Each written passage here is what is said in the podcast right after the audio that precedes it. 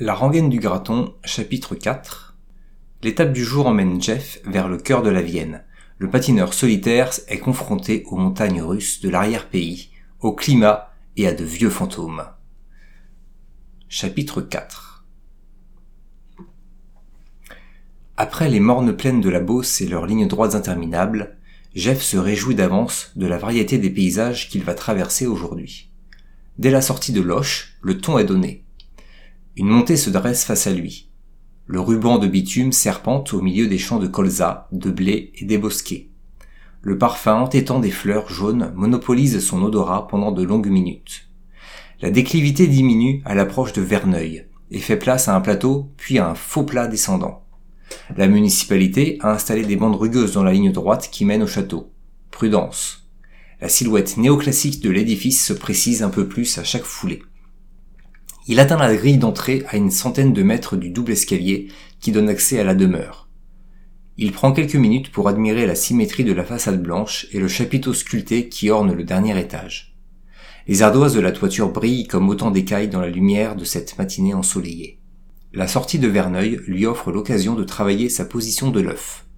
Jeff s'enivre de vitesse sur quelques centaines de mètres et profite de l'absence de voiture pour godiller d'un côté à l'autre de la chaussée. La voie à double sens se transforme en un bandeau étroit, à peine plus large qu'un véhicule. Elle s'enfonce au milieu d'un massif forestier touffu.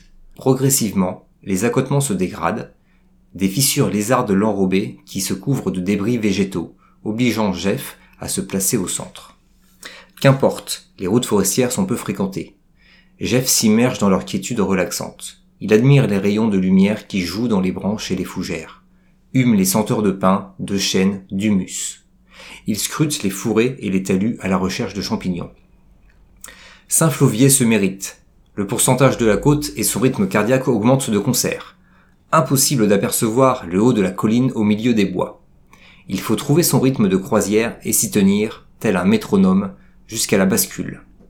L'horizon s'ouvre alors qu'ils aperçoivent Saint-Flovier.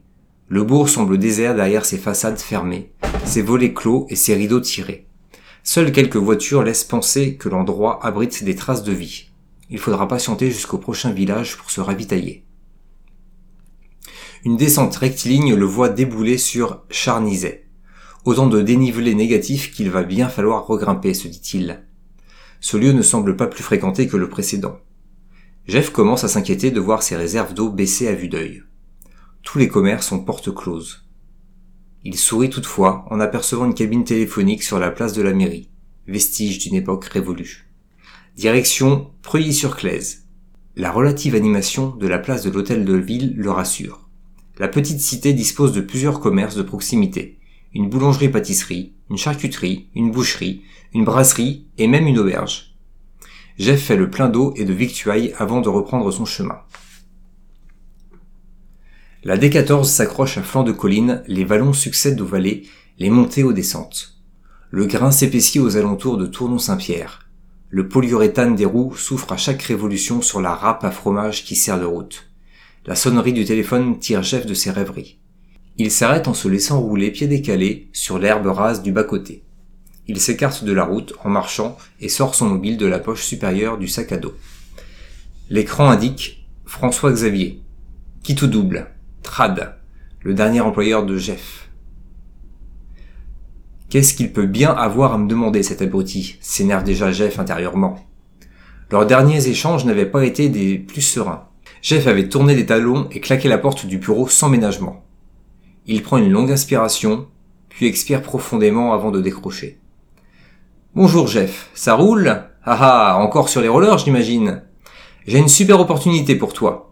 Je sais que tu as besoin de travailler en ce moment. On a un contrat de trois semaines à te proposer. Trois semaines? Encore un CDD pour te dépanner, c'est ça? Et moi, j'aurais quoi en échange? Le fameux CDI que tu m'as promis lors de mon dernier contrat? Blanc au bout du fil. Écoute, on vient de signer avec un gros client, je ne te garantis pas un CDI au bout, dans l'immédiat, mais s'il prolonge avec nous après ce projet-là, on aura davantage de visibilité. Ouais, t'as la mémoire courte. C'est déjà ce que tu m'as dit la dernière fois. Et à chaque fois, tu me sors le même baratin. Ah, désolé, Jeff, tu comprends. On ne peut pas te garder. On n'a pas de visibilité, vu la, conjoncture est difficile. Tu t'es posé la question des moyens financiers de ta boîte quand tu quand as planté ton Audi Q5 pour la deuxième fois et que tu en as racheté une aussi sec? C'est sûr, c'est pratique de compter sur Pôle emploi comme variable d'ajustement dans la gestion de tes ressources humaines. Ça coûte moins cher, c'est souple et tout le monde ferme sa gueule parmi tes employés parce qu'ils ont trop peur de perdre leur job. Je vais te dire un truc, j'en ai marre de me saigner en espérant une contrepartie d'un mec comme toi dont il n'y a rien à attendre. Tu gères ton business en monarque égoïste et tu utilises les gens comme de la vaisselle jetable.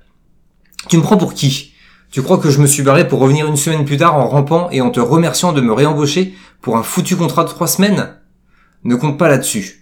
Je préfère encore être à la rue ou aller castrer le maïs que de te rendre service. Ne me rappelle pas. Au revoir.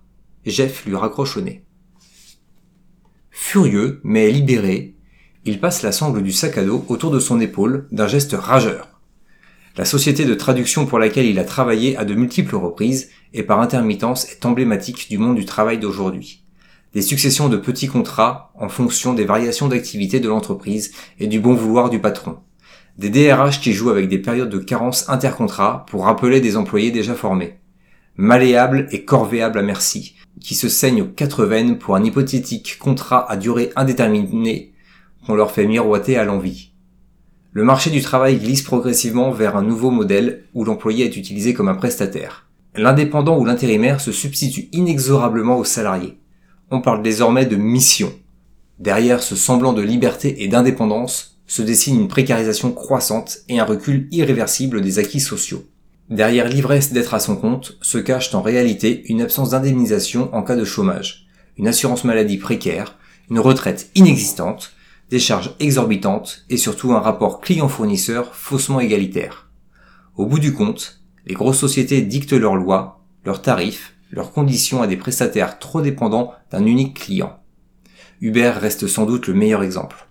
Annonciateur d'un futur sobre où l'argent gagné sur le dos des chauffeurs sert à financer la machine qui va les remplacer. Les kilomètres qui suivent se font à plus de 30 km heure le temps que son adrénaline redescende. Le département de l'Indre succède à l'Indre-et-Loire, alors que Jeff traverse les cours d'eau du Suin et de la Creuse. Il quitte la départementale pour s'enfoncer sur un chemin vicinal, bucolique, aux airs de bocage vendéen. Le voilà de nouveau seul au monde, dans un écrin de verdure, accompagné par le chant des oiseaux et la musique de la brise dans les branches. Les engins agricoles ont malaxé le revêtement et creusé des tranchées. Il joue les équilibristes sur le terrain accidenté, en se félicitant d'avoir pratiqué le slalom autrefois. N'en déplaise aux courseurs, mangeurs de bitume, savoir rouler sur un pied ou en marche arrière peut parfois s'avérer utile quand on perd l'équilibre. Après une demi-heure passée à se débattre dans la terre sèche et les gravillons, il entre dans le département de la Vienne. Il dévale les ruelles pittoresques d'Angle et débouche sur les rives de l'Anglin, le cours d'eau, bordé d'une végétation abondante, s'écoule paisiblement sous un pont aux rambardes ornées de bacs à fleurs multicolores. Saisi par la beauté de l'endroit, Jeff se relève un instant pour prendre quelques clichés. Les nénuphars posés sur la surface cristalline, la roue à aube accrochée au moulin près d'une petite écluse, les canoës hissés sur les berges, le saule pleureur attendant et, au-dessus de la Seine, perché sur la falaise, les ruines fières de la forteresse d'angle sur l'Anglin, surveillant la frontière du Poitou depuis près d'un millénaire. Jeff suit les panneaux en direction de Mérigny, à une dizaine de kilomètres. Le ciel vire brusquement au noir, suivi quelques minutes plus tard d'un déluge aussi violent qu'inopiné. Contraint de s'arrêter, il ouvre son sac en vitesse et s'abrite sous sa couverture de survie. Les trompes d'eau frappent le bitume surchauffé qui se couvre d'un voile de vapeur. Le nuage passe aussi vite qu'il est venu, laissant la chaussée détrempée et glissante. Jeff roule sur des œufs. Les appuis se dérobent sur le graton humide en montée et les descentes se négocient à tâtons jusqu'à Mérigny. Le temps de rallier la flèche de l'église abbatiale de Saint-Vassavin. Les conditions de patinage redeviennent acceptables. Jeff franchit les arches et les piles du vieux pont du XIIIe siècle en se disant que la région aurait vraiment mérité qu'il s'y attarde davantage. Plus qu'une vingtaine de kilomètres avant la fin de son étape et, de nouveau, une montée à franchir pour atteindre Pindray. Heureusement, le revêtement fraîchement rénové lui offre un répit salutaire. Lussac-les-Châteaux. L'étape du jour n'a représenté qu'une centaine de kilomètres, mais la redoutable alternance de montée et de descente, sur le graton et le mouillé, a mis son physique à rude épreuve. Reste à trouver un toit pour la nuit. Il finit par dénicher un hôtel en centre, malheureusement complet. Le propriétaire lui indique l'adresse d'un bed and breakfast. Il se situe justement sur le trajet que Jeff empruntera le lendemain. Après quelques kilomètres supplémentaires, il aperçoit enfin un panneau de bois planté dans l'herbe au bord d'un chemin de terre en sortie de ville. On peut y lire le nom du gîte en pyrogravure Home Sweet Home. Jeff bifurque et marche quelques mètres en canard jusqu'au portail. Il sonne. Des aboiements s'entremêlent derrière la maison face à lui.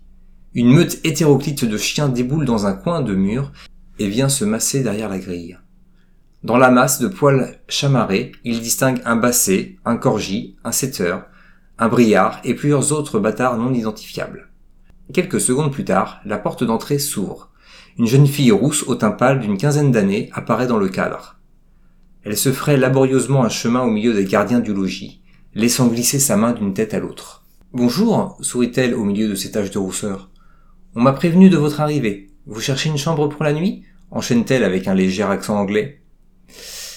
Oui, c'est possible interroge Jeff. Oui, bien sûr. Venez, je vais vous montrer la chambre. Entrez, et ne vous inquiétez pas, ils ne seront pas méchants, poursuit-elle en attrapant la truffe du plus grand de la bande. D'accord, mais je vais quand même enlever mes patins pour ne pas leur faire peur, dit-il en déchaussant ses rollers et en mettant ses sandales. En effet, les toutous sont plutôt accueillants, probablement habitués aux visites d'étrangers. Ils reniflent brièvement Jeff et disparaissent rapidement derrière la bâtisse. La maison décoré dans un style typiquement anglais, confirme l'origine de ses propriétaires. Des meubles blancs et sobres côtoient une grande bibliothèque, recouvrant un pan entier du mur. Classique et chic. Jeff suit son hôte dans le couloir jusqu'à une petite chambre attenante à une salle d'eau au fond de la maison. Cela conviendra très bien pour la nuit, et le tarif raisonnable finit de le convaincre. Je file. Si vous me cherchez, je suis dans le jardin derrière. Mon père arrivera d'ici une heure environ. Jeff se retrouve seul. Il se fait couler un bain, puis revient déballer ses affaires. Il doit faire le point sur ses stocks de vivres. Après avoir vérifié l'état de son matériel, puis séché et huilé les roulements de ses rouleurs, il se fond dans la baignoire bien chaude. Un plaisir qu'il ne s'était pas offert depuis des années. Douche oblige. La pesanteur accueillante du fluide le délasse immédiatement. Il se laisse flotter, ferme les yeux, à la limite de l'endormissement. Après une trentaine de minutes, dans les vapeurs moites, Jeff s'extirpe à contre-cœur de la baignoire. Curieux de découvrir le reste de la propriété, il s'habille et se dirige vers le jardin. Le terrain file en pente douce vers l'horizon boisé où le soleil, fatigué, décline. Il pensait avoir rencontré l'essentiel de la ménagerie, mais il découvre une véritable arche de Noé. Chiens, chats, chevaux, chèvres, lapins, poules et canards s'ébattent dans un joyeux tintamarre d'aboiements, de miaulements, de hennissements, de caquettements. Les espèces cohabitent en harmonie et dans la plus parfaite intelligence. Leur maîtresse est là, allongée sur une chaise longue, installée sur la terrasse, un livre à la main et un matou lové contre elle. Mais combien avez-vous d'animaux? demande Jeff, interloqué, alors qu'un majestueux persan chinchilla vient caresser sa jambe de son épaisse fourrure argentée. Oh, une bonne centaine. Mes parents adorent la vie à la ferme, enchaîne-t-elle en riant. C'est pour ça qu'ils sont venus s'installer ici. Ils ont tous l'air de bien s'entendre, c'est fou s'exclame Jeff. Oui, la plupart a toujours vécu ensemble, ils ont l'habitude. Le regard de Jeff se porte sur une rutilante Jaguar XJS parquée près d'une remise au fond du jardin. Un beau modèle qu'il a rarement vu dans un aussi bon état. Les chiens s'engouffrent soudainement à l'intérieur de la maison. Le père de famille passe la porte-fenêtre. Il accueille chaleureusement Jeff d'une poignée de main ferme et franche. Son accent britannique ajoute à son élégance. Bonjour, jeune homme. Soyez le bienvenu. Mon nom est David. Ma fille vous a montré votre chambre? Bonjour monsieur. Oui oui, merci. J'ai même pu prendre un bon bain. Je, m'appelle Jeff. Très bien. Vous mangerez avec nous? Avec plaisir. Merci à vous. J'imagine que la Jaguar est à vous? Elle est splendide. Ah, vous aimez les Jaguars Je les collectionne.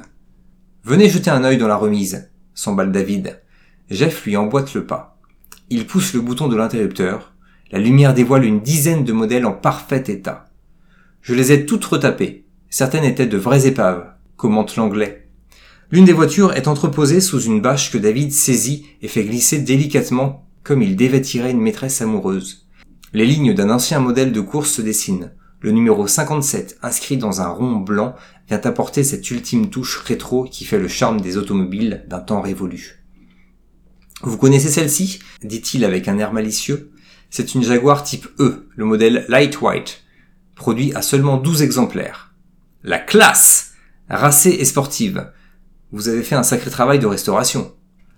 Alors que les deux hommes achèvent leur voyage dans le temps, une voix fluette se fait entendre. À table Le repas terminé, les conversations se poursuivent tard dans la soirée autour d'une tasse de thé. Jeff regagne sa chambre après minuit.